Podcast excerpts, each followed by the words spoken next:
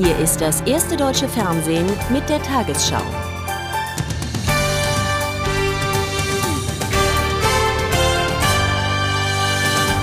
Guten Abend, meine Damen und Herren.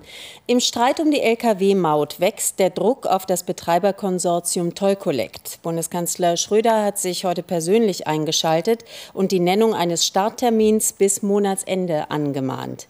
Davon, so machten Schröder und auch Verkehrsminister Stolpe klar, hänge die Entscheidung über eine weitere Zusammenarbeit ab. Nach Angaben Stolpes wird wegen der entgangenen Mauteinnahmen voraussichtlich ein Schiedsgericht angerufen. Bisher war der Kanzler in Sachen Maut eher zugeknöpft. Nun nimmt er das Thema ins Visier und macht Druck. Tollkollekt müsse handeln, sonst werde gekündigt. Schützenhilfe für Stolpe vom Chef. Das muss klar gemacht werden bis zum 31.01., so wie der Bundesverkehrsminister das gesagt hat. Und dann muss man natürlich sagen, wenn ihr, ihr müsst auch ein Datum nennen. Geht ja nicht anders. Die Leute wollen ja Verlässlichkeit und müssen ja auch planen können. Planungssicherheit fordern auch die Bundestagsausschüsse für Verkehr und Haushalt. Stolpe berichtete dort über den Stand der Dinge. Bei den Finanzlücken, die der Mautfehlstart verursacht, vertraue er auf die Hilfe Eichels. Zugleich sieht der Minister bei Tollcollect Bewegung. Das Konsortium wolle erstens bis Ende des Monats einen Termin nennen. Zweitens wäre der dann verbunden mit höheren Sanktionen. Das Dritte ist, dass wir bei den Streitfragen, die noch anstehen, insbesondere der Frage auch von Schadenersatz, uns äh, auf eine Schiedsgerichtsbarkeit zubewegen müssen. Knackpunkt beim Thema Zeitplan seien technische Probleme mit der Maut-Software. Zweifel deshalb fraktionsübergreifend in Sachen Starttermin. Das äh, halte ich noch für völlig offen. Die Chancen 50-50. Ich bin sogar persönlich sehr skeptisch, ob das klappt. Und vor diesem Hintergrund muss nun das Konsortium auch bei der nächsten Sitzung am 28. Januar hier antanzen und mal berichten, wie die Dinge in Wirklichkeit sich verhalten. Für die Bundesregierung geht der Mautmarathon weiter. Doch jetzt ist erstmal Tollkollekt am Zug. Verkehrsminister Stolper hat sich gegen die Überlegungen gewandt, Autobahnen zu privatisieren. Beim Engagement von Investoren könne es immer nur um Teilstücke gehen, so Stolpe. An Gesamtprivatisierungen oder gar eine Pkw-Maut sei nicht gedacht. Ins Rollen gebracht hatte die Diskussion Wirtschaftsminister Clemens. In der Berliner Zeitung erinnerte er an den Finanzbedarf für Bildung und Forschung, der so gedeckt werden könne. Eine Absage erteilte Bundesverkehrsminister Stolper auch Plänen der technischen Überwachungsvereine, Autofahrer stärker zu belasten. Ein entsprechender Antrag sei nicht realisierbar. Dieser sieht vor, die Gebühren für Abgassonderuntersuchungen stufenweise um 25 Prozent zu erhöhen. Andere Prüfungen, wie beim Führerschein, sollen um gut 9 Prozent teurer werden. Das letzte Wort darüber habe, so ein Ministeriumssprecher, aber der Bundesrat. Bilanz nach zehn Jahren Deutsche Bahn AG hat heute Bahnchef Medorn in Berlin gezogen. Er wertete die Reform grundsätzlich als Erfolg, räumte aber auch ein, dass nicht alle Ziele erreicht worden seien.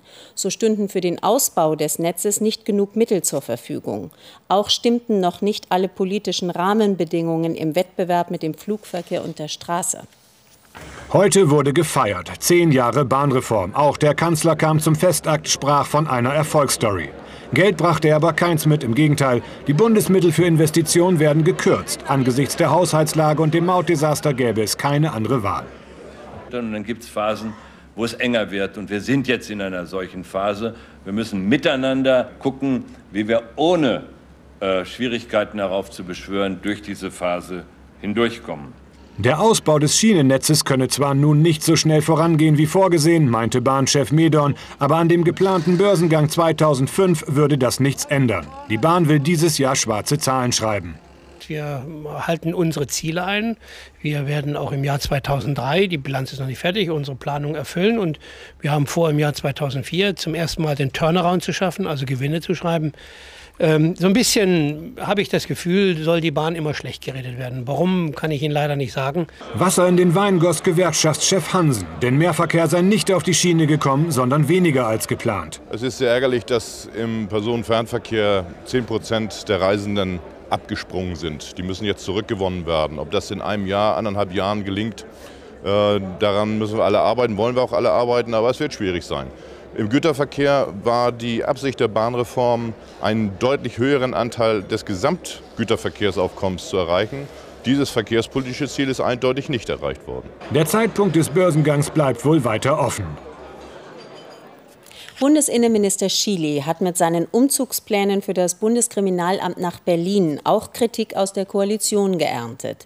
Ihm wird mangelnde Informationen der Abgeordneten und der BKA-Mitarbeiter vorgeworfen. SPD-Fraktionsgeschäftsführer Schmidt nannte Schilys Vorgehensweise nicht angemessen. Schily bekräftigte erneut seine Gesprächsbereitschaft, verteidigte im Bundestag aber auch zugleich seine Pläne. Das hat Otto Schily noch nicht erlebt. Alleine saß er auf der Regierungsbank und musste sich heftige Schelte aus den eigenen Reihen anhören. Groß ist der Unmut in der SPD über sein Vorgehen und auch die Grünen sind gegen den Umzug. So wie die Umzugspläne des BKA entwickelt wurden, so wie die Umzugspläne den Bediensteten zur Kenntnis gegeben wurden, kann man mit Menschen nicht umgehen. Formale Entscheidungskompetenz ist die eine Fürsorgepflicht und soziale Verantwortung des Dienstherrn gegenüber den Beschäftigten sind die genauso wichtige Seite, andere Seite der Medaille. Dem konnte sich die Opposition nur noch anschließen. Die Art und Weise, wie der Innenminister mit den betroffenen Mitarbeitern umgeht, wie er sie vor gut einer Woche Knall auf Fall vor vollendete Tatsachen gestellt hat, ist unerträglich. Das ist Politik nach Gutsherrenart mit denen man Mitarbeiter nicht motiviert, sondern völlig demoralisiert. Otto Schily musste heute nachgeben. Ein bisschen wollte er aber auch Recht behalten. Ich versichere Ihnen, dass wir mit großer Sorgfalt die polizeifachlichen Argumente prüfen werden, auch ergebnisoffen. Wenn wir nicht in der Lage sind, auch einmal eine Behörde, eine wichtige Behörde, wenigstens in Bereichen, zu verlagern, dann muss ich sagen, wie ist es eigentlich in dem Leistungsvermögen unserer Gesellschaft überhaupt bestellt? Aber trotzdem, die Umzugspläne für das BKA sind nun zumindest aufgeschoben. Die Bundeswehr verringert die Zahl ihrer Kampfjets. In den nächsten elf Jahren würden im Zuge des Umbaus der Streitkräfte 160 Maschinen ausgemustert, darunter auch Phantom-Jagdflugzeuge, teilte das Verteidigungsministerium mit. Im Jahr 2015 verfüge die Luftwaffe dann noch über 265 Eurofighter und Tornados. Die Bundesregierung schließt ein humanitäres Engagement der Bundeswehr im Irak nicht mehr grundsätzlich aus. Ein Sprecher sagte heute, sollte eine legitimierte irakische Regierung gestützt auf ein UN-Mandat um humanitäre Hilfe bitten, werde sich dem keiner verweigern können. Die Sicherheitslage im Irak bleibt angespannt. Bei einem Bombenanschlag vor einer Polizeistation in Bakuba wurden heute mehrere Menschen getötet. Die Explosion riss ein Loch in die Straße, die Druckwelle zerstörte Autos und umliegende Gebäude. Wie viel Sprengkraft die Autobombe hatte, ist noch unklar. Sicher ist, dass der Anschlag der Polizeiwache in Bakuba galt. Ein Wagen mit der Bombe an Bord raste mit hoher Geschwindigkeit auf die Polizeistation zu. Wachleute eröffneten das Feuer. Bis in den frühen Abend hinein wurden Opfer in das Krankenhaus von Bakuba eingeliefert. Trotz solcher Anschläge.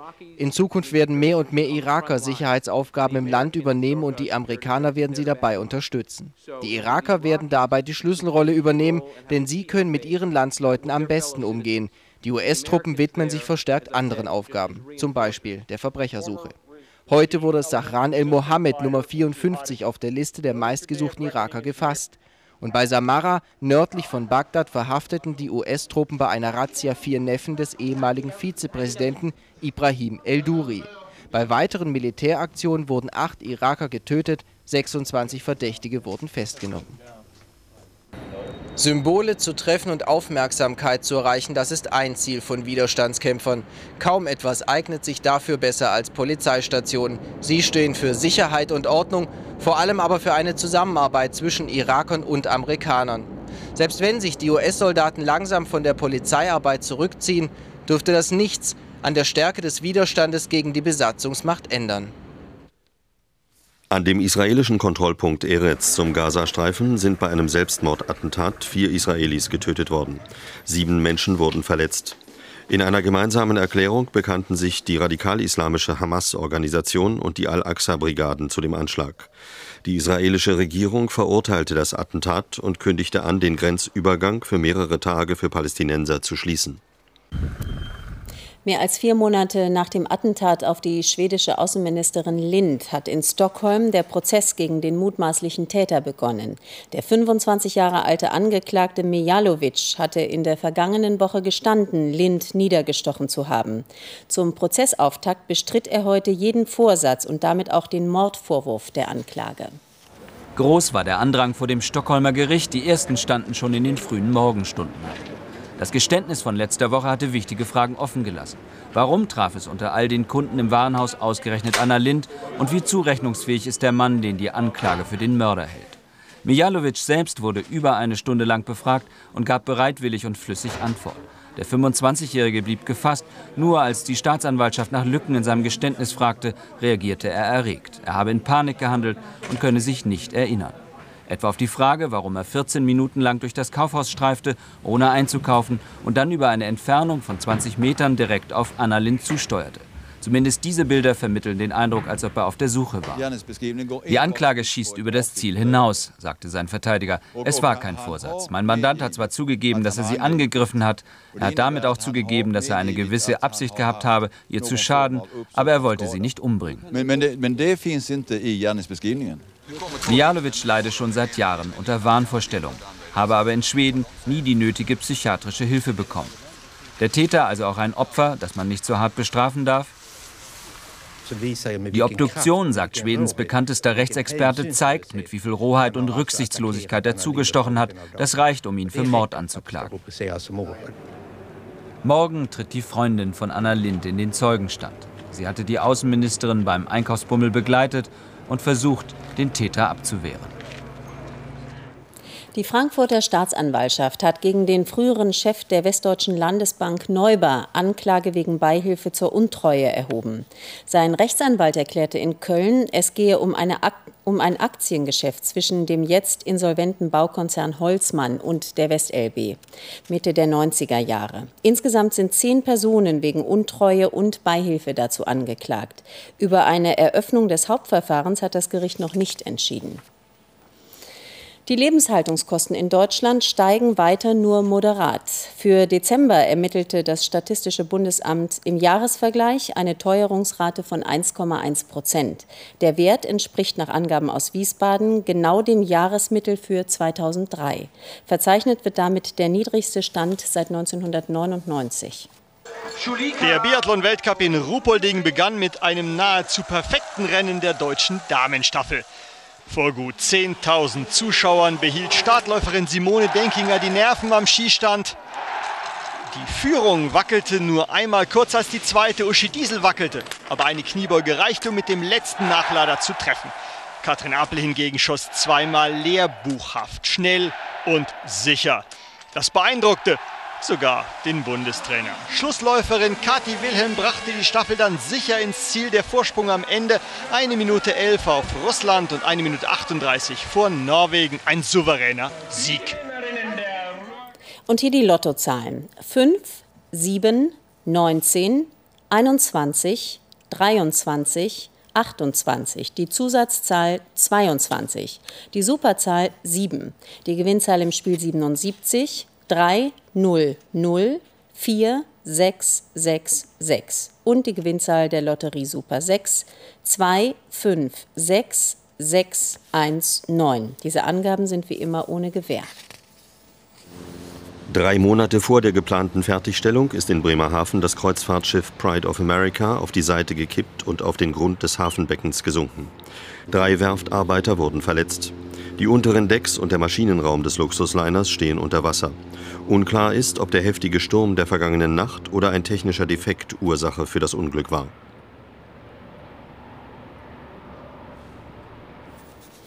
Ich wiederhole noch einmal die Lottozahlen. Sie lauten 5, 17, 19, 21, 23, 28. Tut mir leid, da war ein Fehler drin. Und nun die Wettervorhersage für morgen, Donnerstag, den 15. Januar. Das nächste Sturmtief steht bereits in den Startlöchern. Es greift am Freitagvormittag auf Deutschland über. Auch morgen entwickeln sich in freien Lagen der Mittelgebirge wieder schwere Sturmböen. Der Boden ist durch die intensiven Regenfälle aufgeweicht, Bäume können leicht entwurzelt werden. Im Westen ziehen neue Regenwolken auf, sie breiten sich aus. In der Nacht regnet es vor allem in der Mitte und im Süden. In höheren Lagen schneit es, im Süden und Osten auch in tieferen Lagen. Morgen ebenfalls viele Wolken, Schauer, es mischt sich Graupel zwischen den Regen. Im Bergland, in Thüringen, Sachsen und Bayern schneit es teilweise. Heute Nacht stürmt es vor allem im Süden, auch morgen wieder stürmische Böen, vor allem an der Küste und in freien Berglagen, Sturmböen mit Geschwindigkeiten bis zu 100 km in der Stunde. Im Norden und Osten wird die Nacht frostig, plus 2 bis minus 1 Grad, im Süden und Westen plus Grade. Morgen ist es etwas kälter als heute, maximal 6 Grad am Rhein. Am Freitag Regen, teilweise schneit es vor allem im Norden und im Bergland, stürmischer Wind, auf den Bergen schwere Sturmböen. Auch am Samstag Regen bzw. Schneeschauer, am Sonntag unbeständiges Wetter, immer wieder Schauer, am Rhein als Regen, sonst als Schnee.